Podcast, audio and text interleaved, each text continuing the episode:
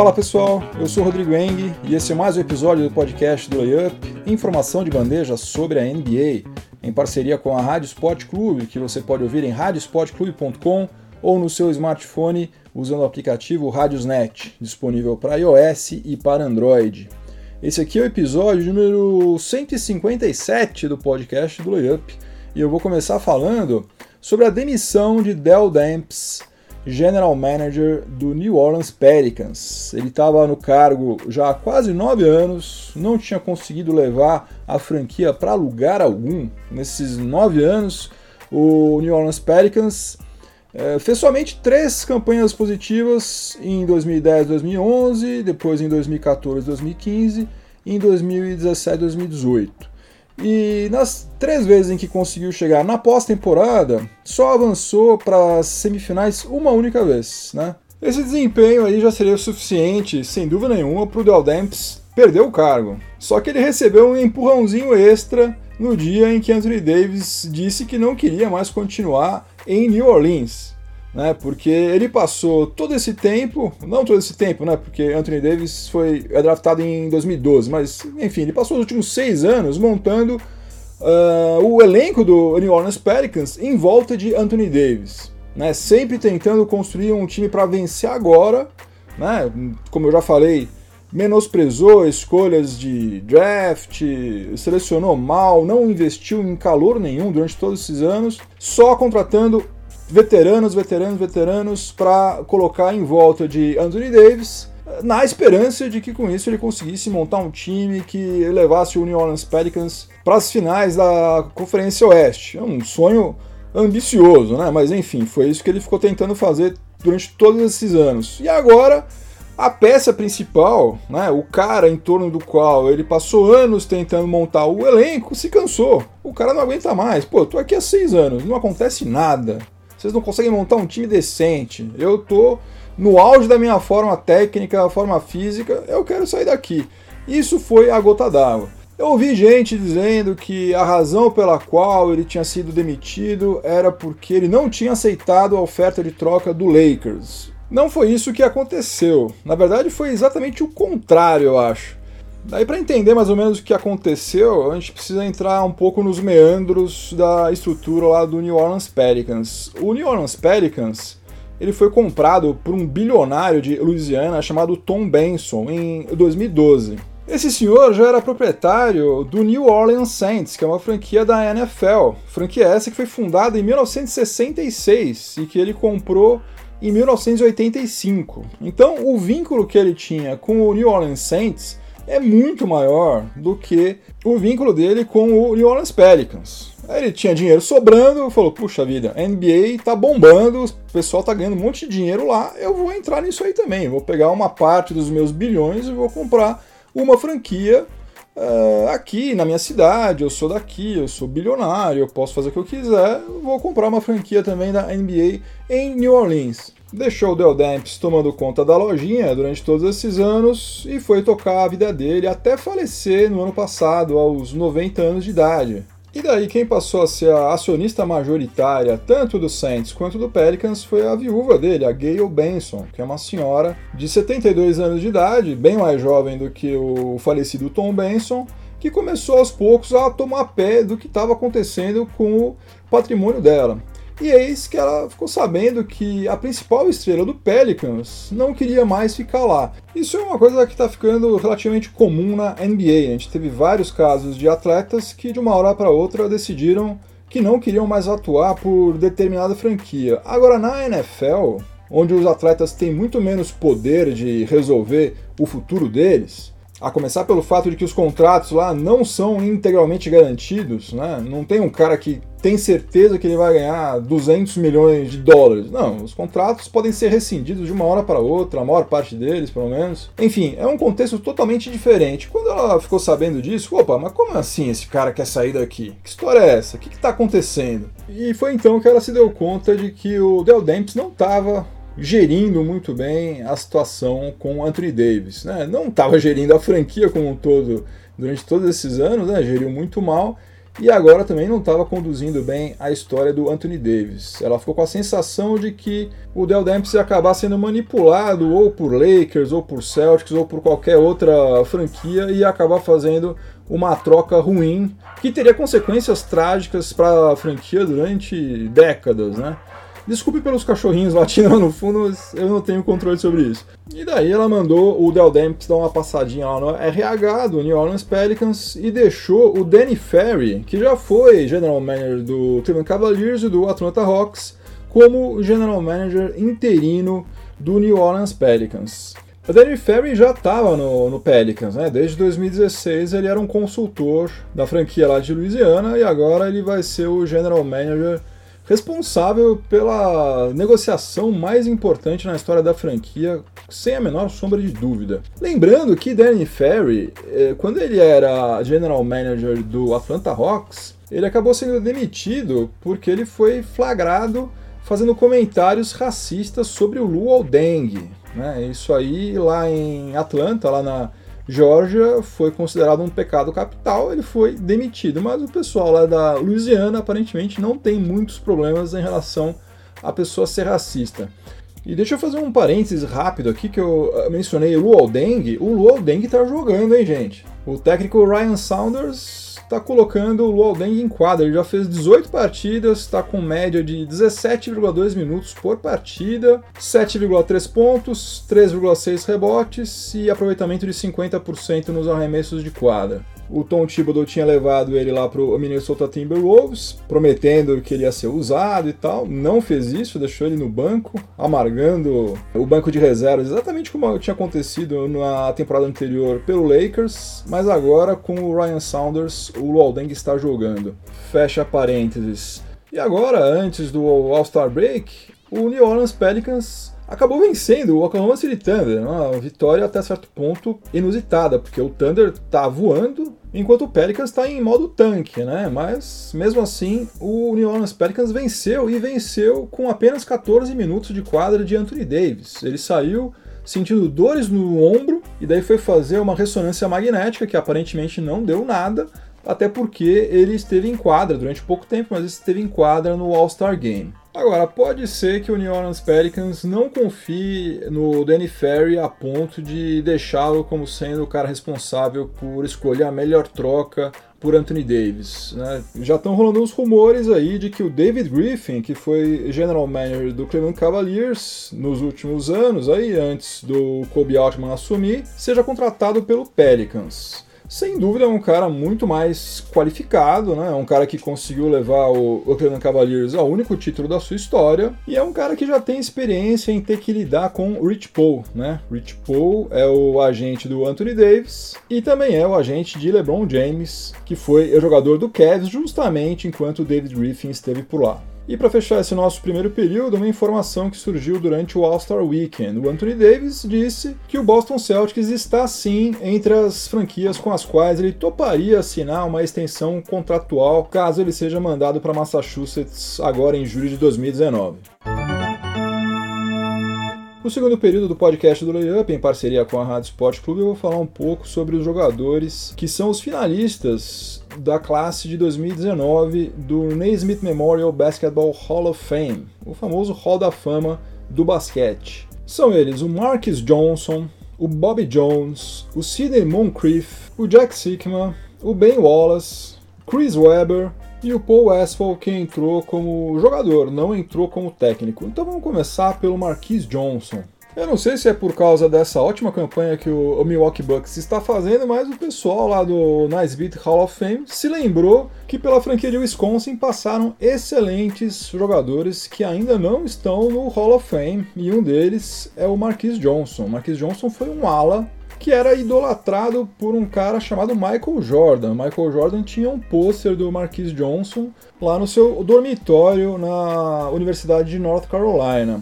Marquis Johnson, ele acabou a carreira dele com médias de 20,1 pontos, 7 rebotes, 3,6 assistências e aproveitamento de 51,8% nos arremessos de quadra.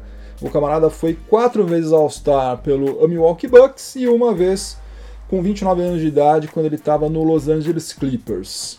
Além disso, ele foi três vezes All-NBA e fez parte também do All Rookie Team da temporada 77-78. Ele ficou duas temporadas parado, 87, 88 e 88, 89, quando ele era ainda relativamente moço, ele estava com 31 anos, 32 anos, porque ele teve um problema sério no pescoço. E daí ele voltou em 89 e 90, atuando pelo Golden State Warriors, jogou somente 10 partidas, foi praticamente uma tentativa para ver se ele ia conseguir voltar, não conseguiu, encerrou precocemente a carreira. Um ala sensacional, um cara fora de série, sem dúvida nenhuma merece muito estar tá no Hall of Fame. Um outro craque do Milwaukee Bucks, cuja existência foi lembrada pelo pessoal do Hall of Fame, é o Sidney Moncrief, um dos melhores marcadores do perímetro que já passou pela NBA. O cara foi simplesmente cinco vezes All-Star, cinco vezes All-NBA, cinco vezes membro do All-Defensive Team e foi o jogador que recebeu pela primeira vez o prêmio de Defensive Player of the Year. Aliás, ele recebeu esse prêmio de forma consecutiva. Ele recebeu em 83 e depois em 1984. Antes vocês estavam ouvindo cachorros ao fundo, agora tem uma criança dando risada ou chorando, eu não sei, mas não é meu filho, não tem nada a ver com essa criança, ela tá brincando aqui do lado. Tomara que ela esteja muito feliz, que esteja tudo bem com ela. E tomara também que ela não estrague muito o nosso podcast. Mas enfim, o Sidney Moncrief terminou a carreira aos 33 anos de idade, em 1991, defendendo o Atlanta Hawks, que foi a única franquia que ele defendeu além do Milwaukee Bucks. Ele atuou em algumas temporadas como armador, mas a maior parte do tempo ele foi sempre um ala armador, posição 2. E acabou a carreira com os seguintes números: médias de 15,6 pontos por partida, 4,7 rebotes, 3,6 assistências, 1,2 roubo de bola e aproveitamento de 50,2% nos arremessos de quadra. O terceiro jogador que foi indicado como finalista da classe de 2019, que passou pelo Milwaukee Bucks, fez sucesso lá, é o pivô Jack Sikma. Jack Sikma começou a carreira lá no Seattle Supersonics, onde ele foi campeão em 1979, jogando muito bem, e lá ele foi sete vezes All-Star. Jack Sikma era um dos grandes nomes da liga uh, no final dos anos 70 e comecinho dos anos 80. E apesar dele ser pivô, 2,11 metros de altura, ele tinha permissão para chutar de longe, porque ele era um excelente arremessador, pelo menos para os padrões daquela época. Vou citar só um exemplo aqui, na temporada 88-89, ele arremessou nada menos do que 216 bolas de 3 pontos e matou 82. Isso aí dá um aproveitamento de 38%. Nada mal, né? Um outro grande diferencial do Jack Sikma é que ele terminou a carreira dele com média de 3,2 assistências por partida. Para um pivô, isso é excelente. O cara era um exímio passador. Aliás, os números finais da carreira dele são sensacionais: 15,6 pontos, 9,8 rebotes, 3,2 assistências, como eu já falei, um roubo de bola e 0,9 bloqueio por partida, com um aproveitamento de 46,4% nos arremessos de quadra. Passando agora para o Bob Jones. Depois que o Maurice Cheeks entrou no Hall da Fama no ano passado, daí não tinha mais jeito, não tinha como deixar Bob Jones de fora. Bob Jones foi tão campeão quanto Maurice Cheeks pelo Sixers, só que ele já tinha sido All-Star quatro vezes. Duas vezes pelo Denver Nuggets em 77 e 78 e duas vezes pelo Sixers em 81 e 82. Além disso, o Bob Jones começou a carreira dele lá na ABA pelo próprio Denver Nuggets. E lá ele recebeu diversos prêmios. Ele fez parte do All Rookie Team de 75, ele fez parte do All Defensive Team duas vezes em 75 e 76. Ele foi All-Star em 76 lá na ABA. Enfim, a carreira dele foi mais curta do que a do Amoris Cheeks, mas não foi menos brilhante de forma alguma. Então, pelo menos a gente pode dizer que o comitê do Hall of Fame teve coerência ao indicar o nome de Bob Jones. Um outro cara da velha guarda que também foi indicado nessa classe de 2019 foi o Paul Westphal, que teve uma carreira como técnico bem longa e relativamente bem sucedida, só que ele acabou sendo indicado como jogador mesmo. Ele começou a carreira em 1972 lá no Boston Celtics, já foi campeão em 74 depois foi para o Phoenix Suns e, ironicamente, defendeu o Suns nas finais de 76 contra o Celtics, naquele jogo 6 polêmico, acabou dando o Celtics. É, foi cinco vezes All-Star, quatro vezes pelo Phoenix Suns e uma vez pelo Seattle Supersonics em 1981 foi quatro vezes All-NBA. E era um shooting guard, assim, de mão cheia, né? O cara metia a bola de tudo quanto é jeito. Na temporada 77-78, por exemplo, ele teve média de 25,2 pontos por partida. Encerrou a carreira em 1984 com médias de 15,6 pontos, 1,9 rebote, 4,4 assistências, 1,3 roubo de bola e com um aproveitamento de 50,4% nos arremessos de quadra.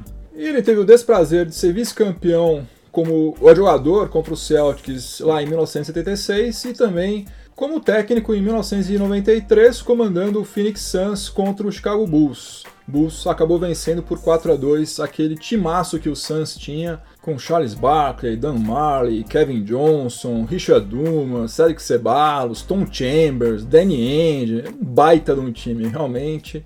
Uma pena, né? Se tivesse pego qualquer outro adversário naquelas finais, certamente teria dado Phoenix Suns, mas Michael Jordan não deixou. Passando agora para dois atletas que saíram da NBA faz menos tempo. Primeiro, Chris Webber. Né? Finalmente, quem escuta aqui o nosso podcast há mais tempo sabe que já faz tempo que eu defendo que Chris Webber tem assento mais do que reservado no Hall da Fama. Né? O cara terminou a carreira de uma maneira sensacional. Os números dele são impressionantes: 20,7 pontos, 9,8 rebotes. 4,2 assistências, 1,4 roubos de bola e 1,4 bloqueio por partida. Chris Webber é seguramente um dos caras mais completos que já passou pela NBA em todos os tempos. Além disso, ele foi cinco vezes All-Star, ele foi cinco vezes All-NBA, foi All Rookie Team em 94 e foi o Rookie of the Year da temporada 93-94. Durante nove temporadas consecutivas, ele teve média superior a 20 pontos por partida. Na temporada 98-99, aquela que foi mais curta por causa da greve de jogadores, ele foi o líder da NBA em média de rebotes por partida, 13 rebotes por partida, sendo que estava jogando com Tim Duncan, Shaquille O'Neal, de Kembe Mutombo, Charles Barkley ainda estava atuando em altíssimo nível.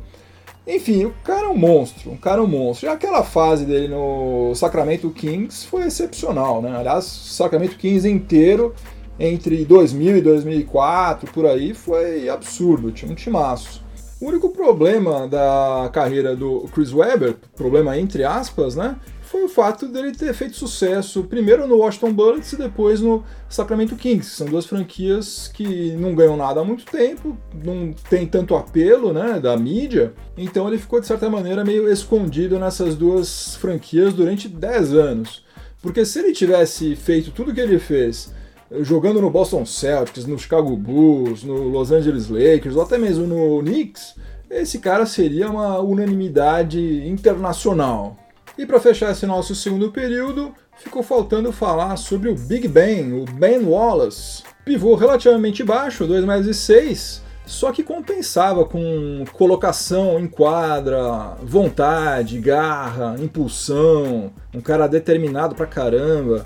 É, basta dizer que ele foi quatro vezes Defensive Player of the Year e duas vezes de forma consecutiva. Ele foi em 2002, 2003 e depois em 2005 e 2006, sempre pelo Detroit Pistons, time pelo qual ele foi campeão em 2004. Ele foi cinco vezes All-NBA, seis vezes membro do All Defensive Team, conseguiu ser quatro vezes All-Star, mesmo sendo o cara que ofensivamente ele era medíocre, né? Os méritos dele eram quase que 100% como defensor. O povo quer ver cesta de três pontos, quer ver enterrada e tal, mas não é todo mundo que consegue perceber as qualidades de um cara que consegue se posicionar bem na hora de pegar um rebote, na hora de marcar um pick and roll. E enfim, Ben Wallace era um cara tão acima da média, mas tão acima da média, que era evidente que o cara era um monstro na marcação, ele construiu a reputação dele toda nisso. É um cara que foi líder da NBA em duas temporadas consecutivas em média de rebotes por partida, em 2001, 2002 e depois em 2002, 2003. Aliás, em 2002, 2003 ele teve média de 15,4 rebotes por partida, um negócio absurdo. E em 2001, 2002, além dele ser líder da liga em média de rebotes por partida, ele também foi líder em média de bloqueios por partida com absurdos 3,5 bloqueios. Oh, sensacional, Ben Wallace não tem que falar, realmente um cara que também tinha o assento dele reservado no Hall da Fama. O intervalo do podcast do Layup tem o patrocínio de Life at Campus. Se você ainda não conhece a Life at Campus, está mais do que na hora de você conhecer. A Life at Campus oferece a possibilidade de você estudar em uma universidade norte-americana, frequentando cursos de inovação, finanças, compliance, direito, economia, entre vários outros temas. Os cursos, como eu já falei, são universidades norte-americanas, lá nos Estados Unidos, mas as aulas são todas em português. Então, mesmo quem não domina o inglês, não vai ter dificuldade alguma de compreensão. Os cursos são ministrados por profissionais reconhecidos internacionalmente, tanto no meio acadêmico quanto no âmbito empresarial. E ao final do curso, o aluno recebe um certificado emitido pela própria universidade que certamente vai enriquecer qualquer currículo. Atualmente, a Life at Campus promove cursos em três cidades norte-americanas: Orlando, Miami e Las Vegas. E para quem curte NBA, tem um diferencial muito bacana. Nos cursos em Orlando e Miami, conforme a época do ano, você tem a possibilidade não apenas de assistir uma partida, mas também de cobrar lances livres nas mesmas quadras por onde já pisaram e ainda pisam alguns dos maiores jogadores de todos os tempos. Outra coisa, várias empresas estão premiando os seus funcionários que mais se destacaram com cursos da Life at Campus, porque trata-se de um prêmio que agrega valor ao currículo do funcionário e também traz benefícios diretos para a própria empresa, que passa a ter um colaborador mais capacitado e mais satisfeito. Para mais informações, acesse lifeatcampus.com.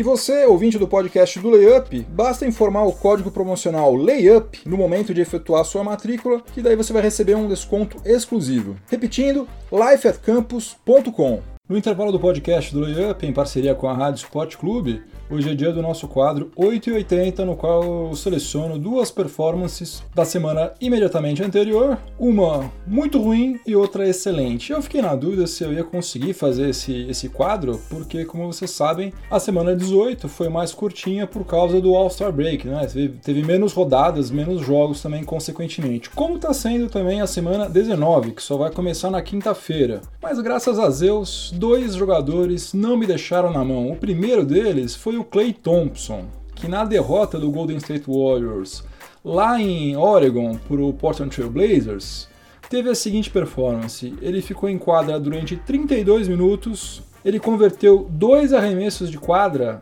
em 16 tentativas chutou 16 vezes, arremessou 16 vezes e só converteu dois arremessos, dois arremessos de três pontos. Aliás, ele saiu de quadra com 9 pontos, 4 rebotes, 8 assistências, 1 turnover, 2 faltas e plus-minus de menos 12. E o aproveitamento dele nos arremessos foi de 12,5%, baixíssimo. Se ele tiver uma performance desse tipo na pós-temporada, a coisa realmente pode ficar complicada para o Golden State Warriors. E esse jogo aí, como vocês se lembram, foi aquele no qual a arbitragem fez uma lambança tremenda. Eu até é, falei bastante sobre ele no episódio passado, episódio 156. Agora, é, Clay Thompson matando 2 de 16, você já consegue perceber que realmente o Golden State Warriors não estava merecendo vencer o jogo, independentemente de lambança, de arbitragem ou não. E o nosso 80 da semana 18 foi o Otto Porter Jr., que agora é jogador do Chicago Bulls. Na partida contra o Memphis Grizzlies, que foi a sua quarta partida com a camisa da franquia lá de Illinois, o Otto Porter Jr. ficou em quadra durante 34 minutos e marcou 37 pontos. 37 pontos 10 rebotes, 2 assistências, 1 bloqueio, 2 turnovers e 2 faltas, plus-minus de mais 21. E ele conseguiu marcar tantos pontos assim em tão pouco tempo porque o aproveitamento dele nos arremessos, ao contrário do aproveitamento do Clay Thompson, foi excepcional. Ele arremessou 20 vezes e converteu 16 arremessos. Isso aí representa exatamente 80% de aproveitamento. Eh, sendo que três dos arremessos convertidos por ele foram de três pontos. Essa está sendo a sexta temporada do Otto Porter Jr. na NBA. Ele já tinha disputado nada menos do que 384 partidas pelo Washington Wizards. Só que esses 37 pontos marcados contra o Memphis Grizzlies representam o seu career high, ou seja, a maior pontuação da sua carreira até o momento. E vou lhe dizer uma coisa, hein? Ele vai ter que quebrar esse career high várias vezes até 2021, porque para conseguir justificar os mais de 80 milhões de dólares que ele vai receber do Chicago Bulls até 2021, ele vai ter que marcar muito ponto. Espero que esses 37 aí sejam somente um aperitivo do que está por vir. O terceiro período do podcast do Layup, em parceria com a Rádio Sport Club, eu vou falar sobre o All-Star Weekend, o final de semana de celebração da NBA que aconteceu esse ano lá em Charlotte, no estado de North Carolina. Na sexta-feira a gente teve primeiro o tal do jogo das celebridades, que eu vou ser muito sincero, eu não conhecia ninguém ali, conhecia Ray Allen somente. O resto, para mim, de celebridade ali não tinha ninguém. Tudo bem que eu sou um tiozão, eu não gosto de hip hop, não gosto de, de rap, eu não acompanho reality show, não sei de muita coisa que tá rolando nessa cultura pop atual. Mas, puxa vida, será que é tão difícil assim convidar algum ator, alguma atriz, algum cantor que as pessoas efetivamente conheçam? Porque realmente não teve graça nenhuma, eu parei de ver. Ou então, já que o interesse deles é promover a NBA, o que eles podiam fazer, que já fizeram isso algumas vezes, trazendo um pessoal asiático lá, que a gente não faz a menor ideia de quem seja, mas o pessoal lá na Coreia, na China, conhece muito bem, trazer pessoas conhecidas na América do Sul, Brasil, Argentina, Chile, eventualmente alguém da França, alguém da Espanha, além também de esportistas de outras modalidades, né, que sejam também efetivamente conhecidos. Eu aposto que um monte de gente iria adorar participar de um evento desse tipo aí. Se bobear, a pessoa deve até pagar a passagem, estadia e tal, porque é um marketing fantástico, né? Enfim, a sensação é que falta um pouco de empenho por parte da NBA para tornar esse Celebrity Game uma coisa realmente interessante. E depois, na sequência, teve o Rising Stars Challenge, né, que é aquele jogo entre calouros e também segundanistas do time de estrangeiros contra o time dos norte-americanos, que foi vencido pelos norte-americanos por 161 a 144, tendo Kyle Kuzma do Los Angeles Lakers como MVP. E daí o pessoal fica uma forçação de barra para tentar tirar alguma conclusão de um jogo que é de exibição quer dizer nada isso, gente. Sinceramente, o Caio Kuzma ter sido MVP não é garantia de absolutamente nada em relação ao futuro dele. Muito bacana, ele marcou 35 pontos, matou 15 de 27 nos arremessos de quadra, pegou 6 rebotes. Agora, como eu já falei, é um jogo de exibição, não tinha ninguém marcando ninguém, então não dá para tirar conclusão alguma em relação a isso. É mais um entretenimento do que qualquer outra coisa. Acho que se fosse para a gente se animar com alguma performance, acho que seria mais a do Trey Young, que marcou 25 pontos, pegou 7 rebotes, fez 10 assistências, porque ele é mais jovem, né? Ele é calouro, tem menos experiência, jogou muito bem, é, matou 6 bolas de 3 pontos em 11 tentativas. Mas também não quer dizer nada. Tanto é que o, o Luca Doncic marcou 13 pontos, 5 rebotes, 9 assistências, foi pior do que Trey Young, por exemplo. E todo mundo já sabe que Luca Doncic tem um futuro muito mais promissor do que todos os outros atletas que estavam em quadra nesse Rising Stars Challenge. Daí no sábado é, aconteceram os eventos que eu considero os mais legais de todos. Primeiro o desafio de habilidades, depois o torneio de três pontos e para encerrar o campeonato de enterradas. O desafio de habilidades foi vencido pelo Jason Tatum, do Boston Celtics. Eliminou o Mike Conley primeiro, depois passou pelo Nikola Jokic, meu garoto, Nikola Jokic, e eliminou na finalíssima o Trae Young, do Atlanta Hawks, com um arremesso de, do meio da quadra praticamente. Né? Trae Young já tinha feito tudo, só faltava matar a bola de três pontos e o Jason Tatum veio correndo lá de trás, viu que ele precisava fazer logo a cesta, arremessou do meio da quadra, tirou a bola do Trae Young e converteu a dele, né, com o auxílio da tabela. Meteu um tabelão ali, mas não importa, ganhou o desafio de habilidades, foi muito legal. Na sequência, a gente teve o torneio de três pontos, que teve um altíssimo nível e teve alguns participantes aí bem interessantes. Teve o Devin Booker do Phoenix Suns, o Seth Curry do uh, Portland Trail Blazers, o Stephen Curry do Golden State Warriors, o Danny Green do Toronto Raptors, Joey Harris do Brooklyn Nets, Buddy Hill do Sacramento Kings, Damian Lillard do Portland Trail Blazers, Chris Middleton do Milwaukee Bucks, Dirk Nowitzki do Dallas Mavericks e o Kemba Walker do Charlotte Hornets. Eu estava meio preocupado que o Dirk Nowitzki passasse vergonha, né? Porque ele infelizmente já não é mais aquele mesmo Dirk Nowitzki de outros tempos. Mas não, meteu umas bolinhas lá, não ficou em último lugar, tranquilo. Agora eu acho que eles deveriam ter chamado o Davis Bertans do San Antonio Spurs, né, que está com o melhor, atualmente tem o melhor aproveitamento nos arremessos de três pontos da NBA. Né. Ele deveria ter o direito de defender, entre aspas, essa sua qualificação de líder da liga em aproveitamento nos três pontos no torneio de três pontos, né? Faria todo o sentido isso, mas ele não foi chamado.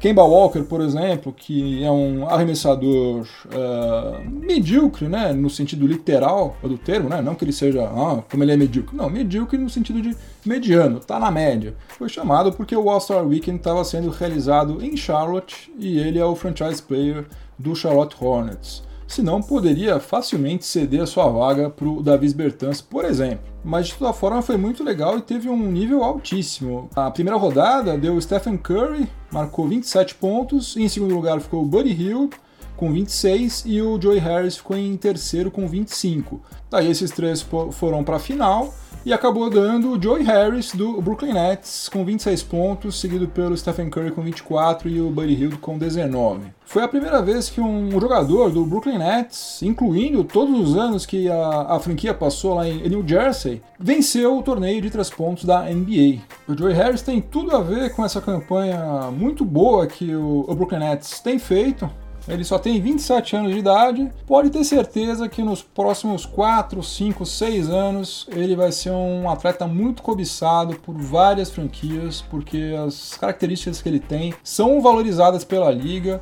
Eu espero do fundo do coração que ele continue no Brooklyn Nets, que ele leve o Nets bem longe, porque o que está sendo feito lá é uma coisa muito bacana. Eles estão reconstruindo é, esse time aí sem passar vergonha, sem fazer coisas malucas com mérito, trabalho. Seria muito legal se ele conseguisse ter sucesso lá mesmo. Mas se por alguma razão ele acabar sendo renegociado ou eventualmente não tiver o seu contrato renovado, pode ter certeza que vai ter uma penca de franquia atrás dele. E para fechar a noite de eventos do sábado, a gente teve o campeonato de enterradas, que para nós aqui aconteceu quando já tinha acabado o horário de verão, o famigerado horário de verão. Agora a gente vai poder assistir partidas em um horário decente outra vez, graças a Deus. Participaram o Miles Bridges do Charlotte Hornets, o John Collins do Atlanta Hawks, o Amidou Diallo do Oklahoma City Thunder e o Dennis Smith Jr. do New York Knicks. E ao contrário do torneio de três pontos, o campeonato de enterradas foi bem sem graça, viu gente?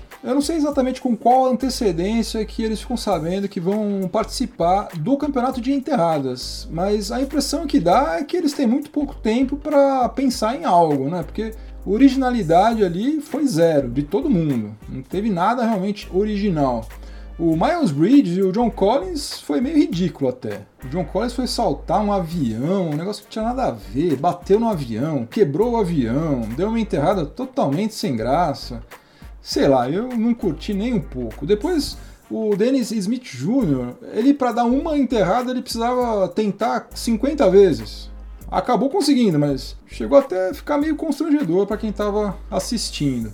E no final acabou dando Amidou Diallo contra Dennis Smith Jr. Amidou Diallo era o único cara que realmente estava preparado. O cara realmente estava preparado. Ele saltou o Shaquille O'Neal né? É, não foi nada original, só que, caramba, você saltar o Shaquille O'Neal, que mede 2,16, é um negócio realmente impressionante. Mesmo ele tendo colocado a mão nas costas do cheque e tal, mas sem dúvida nenhuma foi quem mais mereceu vencer e acabou de fato vencendo a Midu Diallo do Oklahoma City Thunder. Aliás, também foi a primeira vez que um jogador do Oklahoma City Thunder ganhou o campeonato de enterradas. Mas não foi a primeira vez que um jogador da franquia do Oklahoma City Thunder venceu, porque em 2001 o Desmond Mason do Seattle Supersonics foi o campeão. Agora, não foi um evento legal, gente. Falar que foi legal, não, não foi legal. O de 2016 já tá deixando saudade, né? Zach Lavine e o Aaron Gordon foi muito melhor do que esse. E os dos anos 80 não tem comparação, né? Michael Jordan, Spud Webb, Dominique Wilkins, isso aí, infelizmente, acho que nunca mais a gente vai ver nada parecido.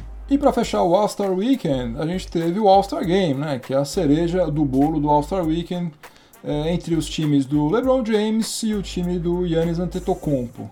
E deu LeBron James. LeBron James, o time dele venceu de virada, chegou a estar perdendo por 20 pontos de diferença, começou a se recuperar na metade do terceiro período com um monte de bola de três pontos, o Damian Lillard, o Clay Thompson, todo mundo metendo bola de três pontos.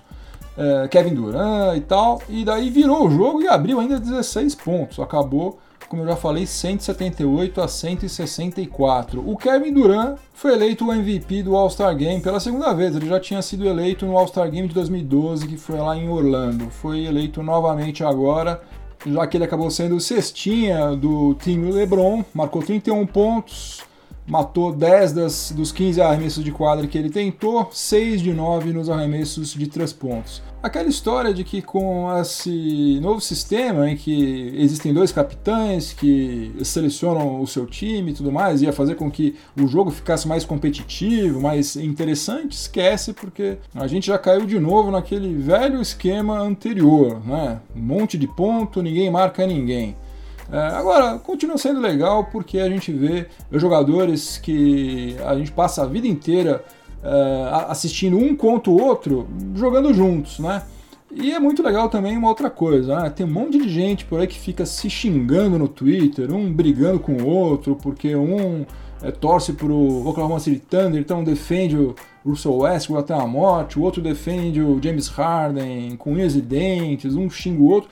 E esses caras são todos amigos, gente. Eles jogam junto aí, vão tomar vinho depois, vão cair na farra, tudo amigo. Então não fica perdendo seu tempo brigando por causa de homem que não sabe nem que você existe, meu amigo. Tem coisa muito mais útil, muito mais produtiva para você fazer com seu tempo do que ficar brigando no Twitter defendendo Kyrie Irving, Kevin Durant, James Harden, Kawhi Leonard.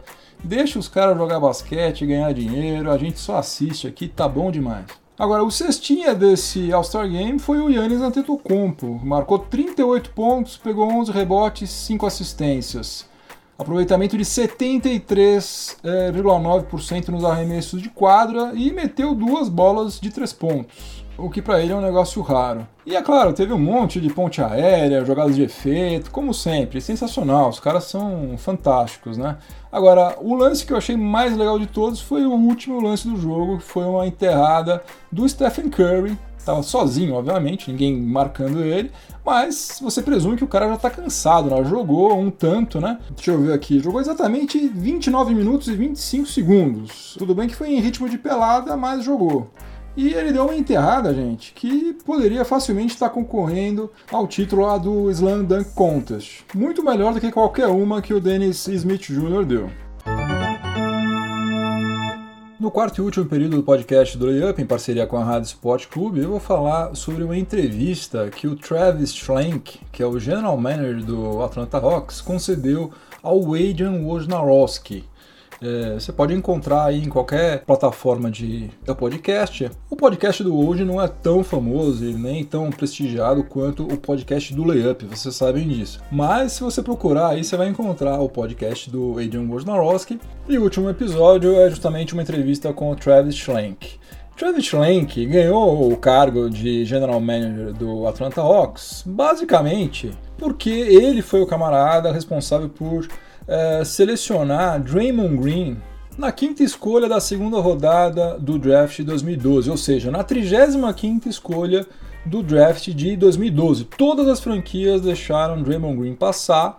O Travis Schlenk foi lá e pegou Draymond Green e o resto vocês já sabem o que aconteceu. Draymond Green virou uma das peças mais importantes do time que venceu três dos últimos quatro campeonatos da NBA. Travis Schlenk era um general manager assistente lá no Warriors e foi contratado para ser o general manager é, titular, né, o cara que resolve tudo no Atlanta Hawks em 2017. Muito bem, então o que se esperava dele era justamente esse olho clínico para encontrar jogadores promissores, né, encontrar barganhas, principalmente no draft da NBA. Uma barganha ele já conseguiu para o Hawks, que foi o John Collins, que foi selecionado na 19ª escolha do draft de 2017 foi de graça. O John Collins vai ser um jogadorzaço. Ele não foi bem nesse torneio de enterradas, mas isso não quer dizer absolutamente nada. Jogando com a bola quicando dentro de quadra, esse cara vai ser um monstro. Pode apostar nisso. Porém, a grande chance que o Travis Flank tinha de se consagrar, de virar uma lenda na NBA,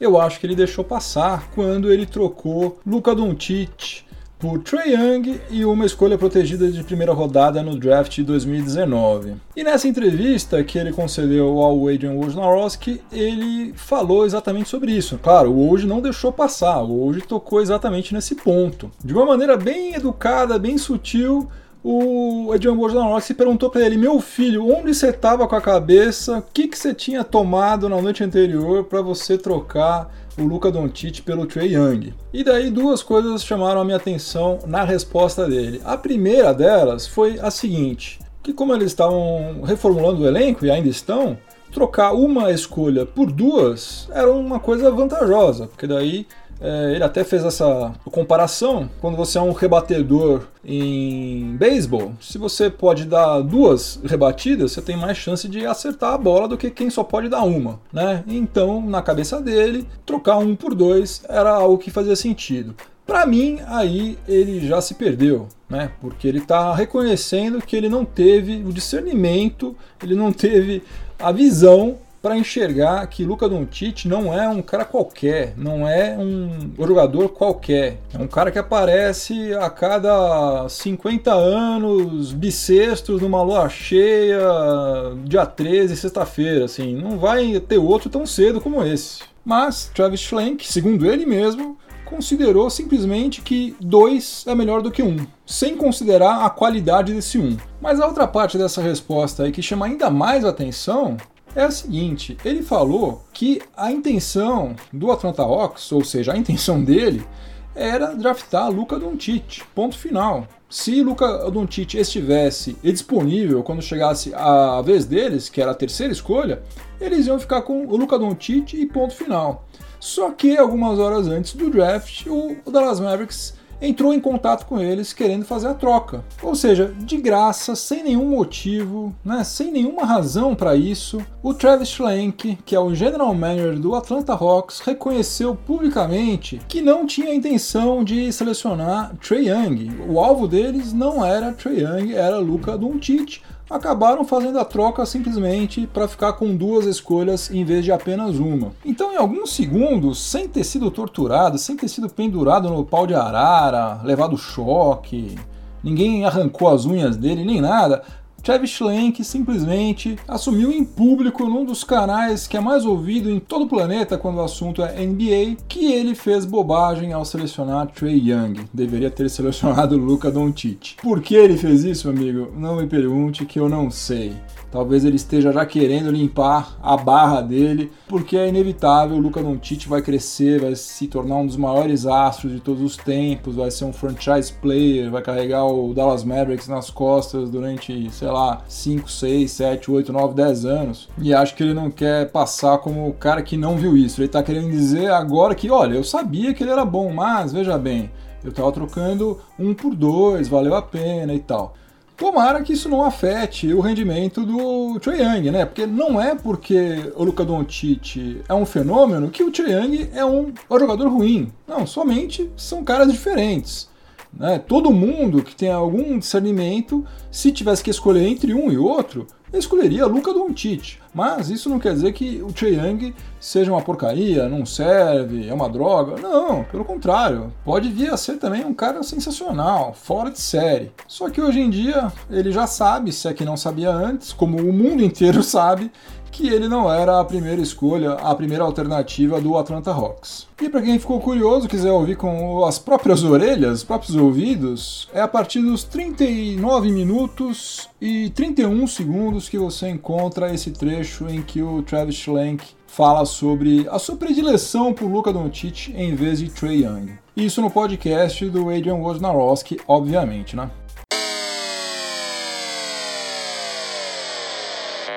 Fim de jogo, game over, acabou mais um episódio do podcast do Layup. Espero que vocês tenham gostado. Obrigado pela companhia. Se você estiver ouvindo em alguma plataforma de podcast, aproveite para avaliar positivamente o podcast do Layup, que isso me ajuda demais. Siga o Layup em qualquer plataforma que seja, não sei aonde que você escuta, mas se for no Spotify, me segue lá, compartilha lá, curte. Se for no SoundCloud, se for no YouTube, em qualquer lugar. Tem várias plataformas, eu nem sei mais em quais são. Não tem desculpa para você ficar desinformado quando o assunto é NBA. É só você acompanhar o podcast do Layup. Se você estiver ouvindo na Rádio Sport Clube, continue sintonizado por aí, porque vem mais informação esportiva de qualidade na sequência. Uma ótima semana para todo mundo, muito juízo e até a próxima. Um abração, tchau, tchau.